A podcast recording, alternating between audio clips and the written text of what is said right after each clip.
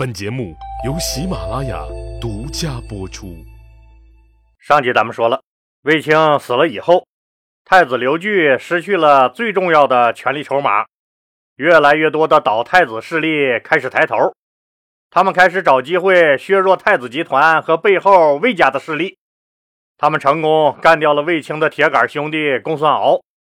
又把主意打到了太子刘据在外朝最倚重的力量，也是魏氏集团中现在唯一一个还身居高位的丞相公孙贺身上。他们知道，一旦成功扳倒了公孙贺，那么太子集团就摇摇欲坠了。鉴于公孙贺这人很谨慎，他们就设法把公孙贺的那个坑爹儿子、官二代、富二代、纨绔子弟公孙敬生小哥扔进了大牢。意图能攀扯上公孙贺，可能听到这儿你也有疑问了，老李，老李，那他们为啥敢做扳倒太子的事儿？对了，要扳倒太子的他们，那都指的是谁呀？要回答他们为啥敢做扳倒太子的事儿，那就是汉武帝刘彻给了他们机会和希望，记得吧？拳头里攥着个小玉钩的那个钩弋夫人赵婕妤。在怀孕十四个月后，给刘皇帝生下了他的第六个儿子刘弗陵。刘皇帝高兴之余，把小皇子刘弗陵出生的那道宫门命名为姚母门，而且那见谁跟谁说：“刘弗陵这孩子像我。”谁都知道，尧是上古明君。刘皇帝的这一做法，那就非常耐人寻味了。大臣们那也都清楚。已经当了快三十年的太子刘据，和他爹刘彻的治国理念是很不同的，甚至有些理念都是截然相反的。刘彻现在的这个做法，就不得不让人猜测，刘皇帝那是不是动了废掉太子刘据，另立刘弗陵为太子的心思？有些人领会到了刘皇帝的意图，于是就有了对太子动手的底气。那这些准备扳倒太子的他们是指的哪些人呢？太子那就是未来的皇帝，就是未来天下的主宰。谁都想让自己的人未来能当上皇帝，所以围绕着汉武帝刘彻，其他四个儿子的势力都想搞掉太子刘据，取而代之。老李就给大家重点介绍其中的一股势力，因为他们做的最狠毒。也最终成功了。这股势力以江冲为首。那江冲又是个谁？以前咋没听说过这人呢？这家伙可不是德高望重、有着几十年去打匈奴、满身刀疤的英雄，更不是什么修身齐家治国平天下的一代贤良。他就是一胆大包天的社会闲散人员。可以说。江聪就是汉武帝一朝最大的投机分子，他什么话都敢说，什么事儿都敢做。他敢收拾太子刘据身边的人，也敢难为皇后卫子夫的女儿，也就是当朝的公主。您想想，谁敢做这样的事儿？那不是自掘坟墓找死吗？但江聪他就敢这么干，而且连眼睛都不眨一下。为啥呀？这小子早就揣摩透了刘彻刘皇帝的心思。刘彻要让全天下的人都怕他，要让所有人一听到他的威名就吓得瑟瑟发抖。所以江聪才敢撸胳膊挽袖子，那玩了命的往前冲。因为他知道，只要把刘彻巴结好了，别人那都不叫个事儿。因此，他深得刘皇帝的信任。提拔的那非常快，就是大汉朝的火箭干部江冲。这人其实以前不叫江冲，他原名叫江齐，是大汉朝底下诸侯国赵国的邯郸人。江齐有个妹妹能歌善舞，模样也长得俊俏，就被当时赵国的太子刘丹看上了，于是他妹子也就成了赵国太子刘丹的老婆之一。混子江齐那也摇身一变，成了赵国太子的大舅哥。江齐这个人之前长期在街面上厮混，那啥人都见过，啥事儿也都经历过，最会察言观色、看人眉眼高低。反正这么说吧，姜齐最会揣摩人的心思，所以很得赵国太子刘丹这个妹夫的喜欢。最后还通过妹夫刘丹成功攀上了刘丹他爹赵王刘彭祖。和刘彭祖接触过几次以后，姜齐甘愿端茶倒水当狗腿子。渐渐的，也就和赵王刘彭祖熟络了起来。因为姜齐的能忽悠，所以他的妹夫赵国太子刘丹很信任他这个大舅哥。俩人那天天在一起吃喝玩乐，胡作非为。将其给刘丹出的坏点子，那都是赵国太子刘丹这个从小在宫廷里长大的王子那听都没听说过的。很多点子对太子刘丹来说，那都太新鲜了。所以他俩在一起干了不少欺男霸女、折腾人的坏事男人之间那最强的革命友谊是啥呀？那就是民间传说的四大铁呀！一起扛过枪，一起下过乡，一起分过赃，一起嫖过娼。姜齐和刘丹除了没有机会一起扛过枪，其他三样可是一样都没少干。既然哥俩是这个关系，那赵国太子刘丹也就啥事儿都不避讳姜齐了，姜齐也就知道了很多刘丹的秘密。姜齐忘了一句古话：“知道的太多会死人的。”因为姜齐自从和刘丹他爹赵王刘彭祖熟络以后，姜齐就时不时去赵王刘彭祖的宫里请个安啥的。如果哪天赶上刘彭祖高兴，刘彭祖就会留他喝个小酒，唠个小嗑啥的。可突然有一天，赵王刘彭祖把儿子太子刘丹叫过去，给臭骂了一顿。刘丹都被骂懵逼了，后来才猛然醒悟，自己和姐姐通奸，以及自己和老爹的妃子搞破鞋的事儿，老爹居然都知道了。挨了两巴掌，被差点骂死的刘丹回去一琢磨。这事儿不对呀，自己这么隐秘的隐私，父王那是怎么知道的？经过一夜的思考，刘丹得出了一个结论：是江齐那小子告了密。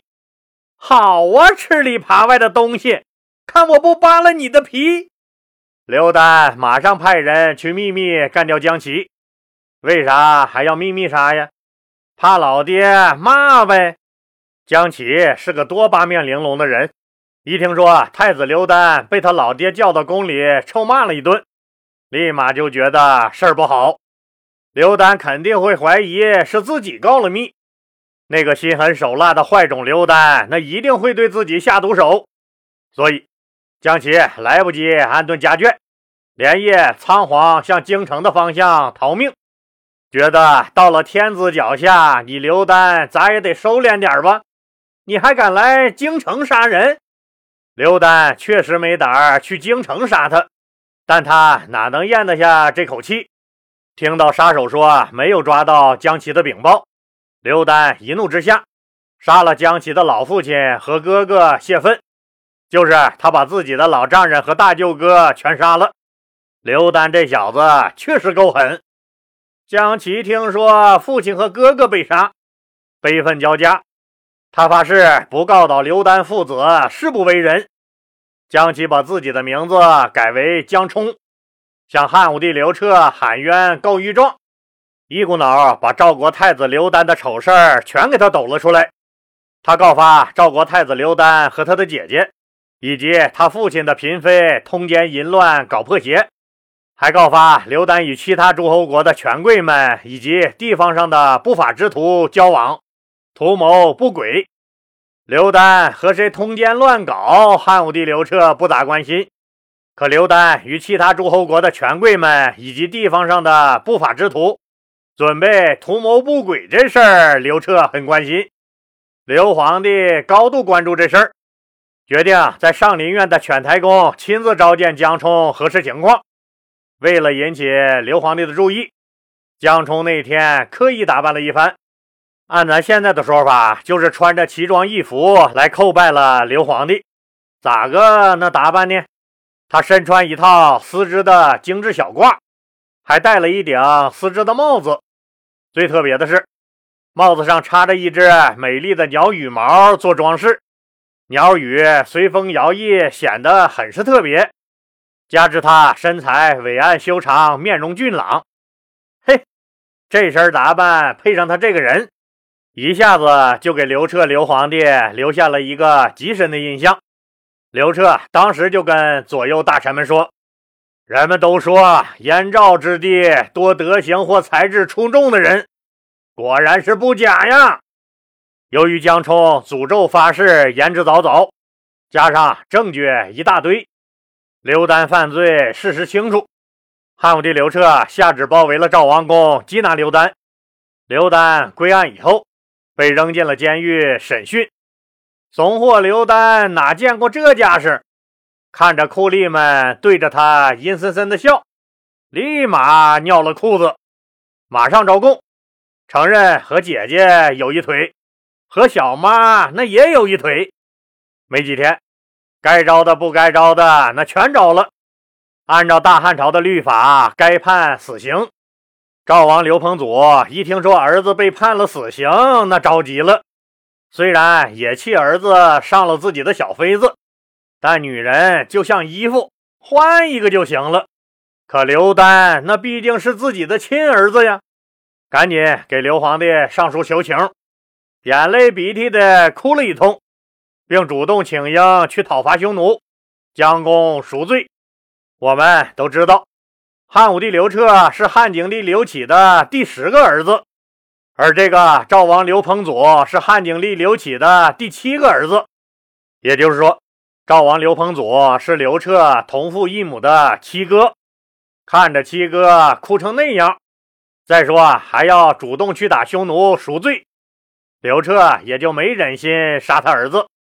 但死罪虽然免了，赵国的太子他刘丹肯定是当不成了。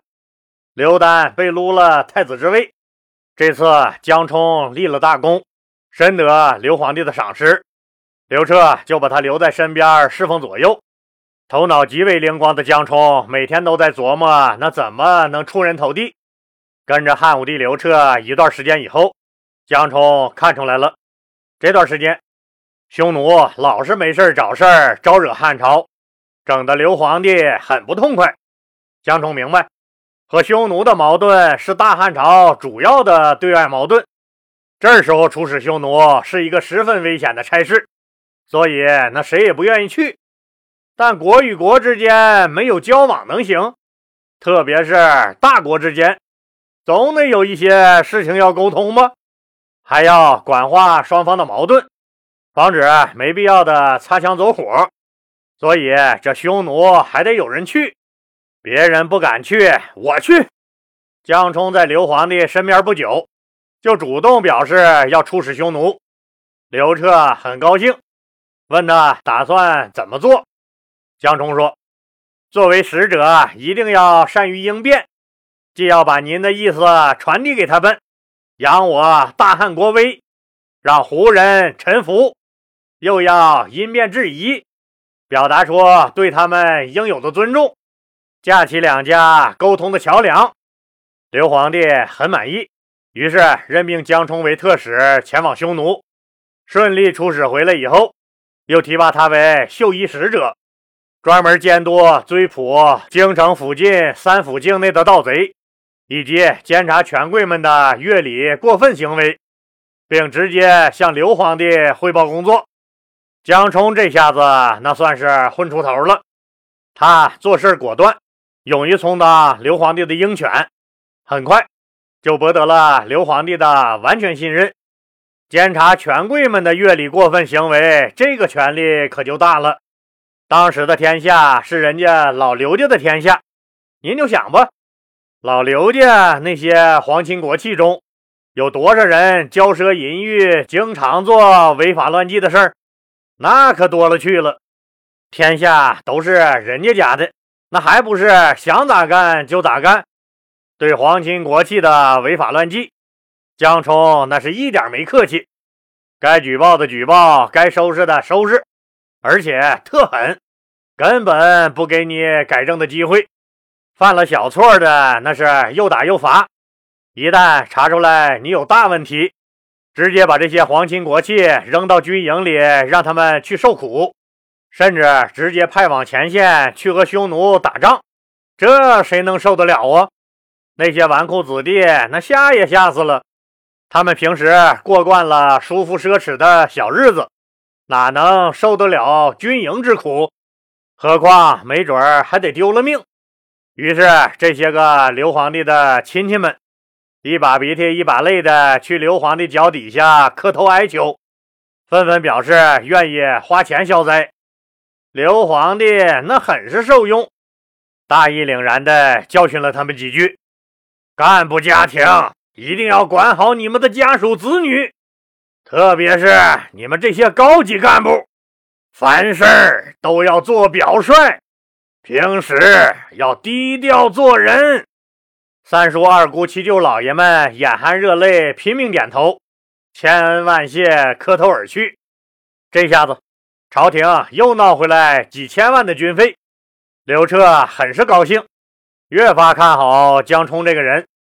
江冲摸透了汉武帝刘彻的脾气，为了树立刘彻的绝对权威。江冲那对谁都不客气。一次，他陪同刘皇帝前往甘泉宫，正巧遇上太子刘据的家臣驾着车马在驰道上行走。驰道可是皇帝专用车道，按规定，太子的马车那也是不能走的。江冲二话没说，直接把太子刘据的那个家臣扔进了监狱。太子刘据大惊，怕老爹知道了这事儿，自己挨骂。就赶紧派人找江冲求情，可江冲根本不搭理，直接把这事儿上奏给了刘皇帝。刘皇帝夸奖了江冲这种不畏权势、忠于职守的行为，并大会小会上拿江冲说事儿。从此，这个靠告密起家、心狠手辣的江冲一时权倾朝野，威震京师。好了，今天就说到这儿吧，谢谢大家。接到老李的听友们反映，说非常想加入老李的新米团，但是用苹果手机的听友享受不到喜马拉雅给的优惠，每次加入都是八块钱每个月，而人家非苹果手机如果选择连续包月的话，首月只要四块钱，以后每个月也只要六块钱。针对这个情况，老李紧急联系了喜马拉雅平台，了解到。苹果手机的政策就是这样，没有办法改变。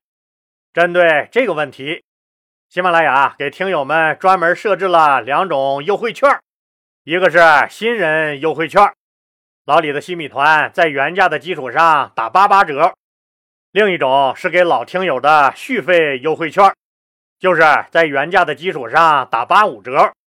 这就让苹果手机的听友们加入新米团得到了差不多一样的优惠。当然了，这不仅仅是针对苹果手机的听友们的优惠啊，这是针对所有听友们的优惠。不管用什么类型的手机，也不管是新加入的还是续费的，都能得到优惠。现在的情况是，选择连续包月的听友们，那是最优惠、最省心。老李还是推荐您选择连续包月这个最优惠的价格。如果您不想连续包月，或者您是苹果手机不能连续包月，那就赶紧去领优惠券，享受优惠吧。价格比连续包月稍微高那么一点点儿。与此对应的是，喜马拉雅把老李的超前听节目时间调整为三天了。也就是说，加入西米团的听友可以享受免费收听所有付费节目以外，还能超前三天收听所有的节目。听友们，赶紧领券加入吧！谢谢大家了。